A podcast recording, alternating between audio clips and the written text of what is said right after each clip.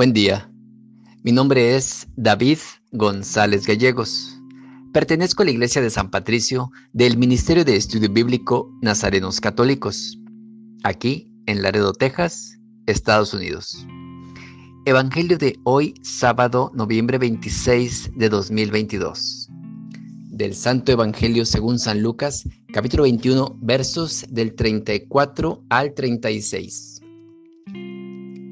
En aquel tiempo, Jesús dijo a sus discípulos, estén alerta para que los vicios, la embriaguez y las preocupaciones de esta vida no entorpezcan su mente y aquel día los sorprenda desprevenidos, porque caerá de repente como una trampa sobre todos los habitantes de la tierra. Velen pues y hagan oración continuamente para que puedan escapar de todo lo que ha de suceder y comparecer seguros ante el Hijo del Hombre.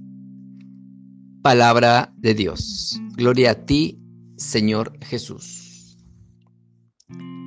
Ante la llegada del día del Hijo del Hombre, el Evangelio nos devela el definitivo triunfo de Jesús, Mesías, para darnos esperanza, para animar nuestra vida ética. Ante la llegada, comportamiento negativo a evitar, tened cuidado. No se os embote la mente con el vicio, la bebida y los agobios de la vida. Jesús nos recuerda que esta vida tiene un aspecto pasajero. Nos urge a no ser sorprendidos cuando llegue sin estar preparados este no es un tiempo para estar distraídos, centrados en nuestro yo, insensibles al sufrimiento, a la injusticia y el dolor de nuestro prójimo que hace pesado nuestro corazón.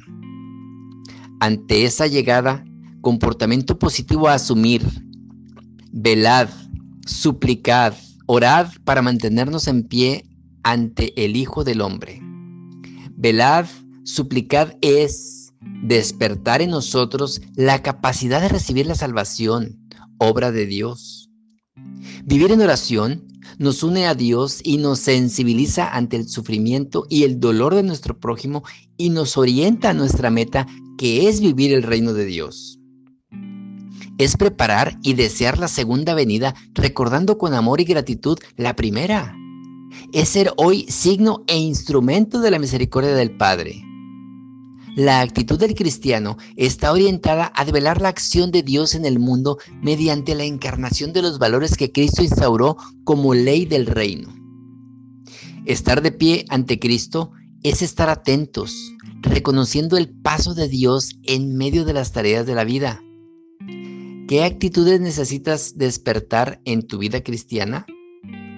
Vive despierto, esperando con alegría la llegada salvadora de Cristo. En este último día del tiempo ordinario, la liturgia termina con una de las frases más fuertes de Jesús acerca de nuestra salvación. Veren y oren para que puedan escapar de todo lo que ha de suceder. Esto nos revela, por un lado, que durante nuestra vida, como camino hacia la eternidad, estará siempre amenazada de un sinfín de peligros, de tentaciones, de obstáculos que pueden impedir que lleguemos a disfrutar eternamente de la felicidad que encontraremos en el cielo. Sin embargo, en la misma advertencia está el antídoto, la oración. Es cuestionable ver cómo muchos hermanos se van quedando en el camino y cómo sus vidas se van destrozando, su fe deteriorando, de suerte que cualquier problema en la vida se convierte en una verdadera tragedia. Hoy es patente la infelicidad de una gran parte de la comunidad cristiana. Esto es, sin lugar a dudas, porque no hay oración. La mayoría de los cristianos hoy no oran.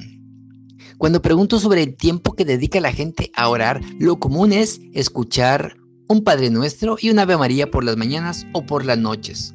Esto en el mejor de los casos. San Pedro de Alcántara decía, un buen cristiano debe orar al menos dos horas diarias. Quizá alguien podría decir que es una exageración, tal vez, pero al menos una hora sí es posible.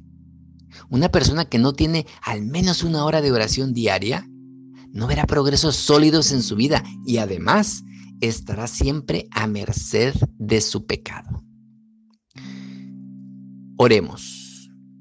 Nada te turbe, nada te espante, todo se pasa. Dios no se muda. La paciencia todo lo alcanza. Quien a Dios tiene, nada le falta. Solo Dios basta. Vayamos con alegría a proclamar la palabra del Señor. Excelente sábado.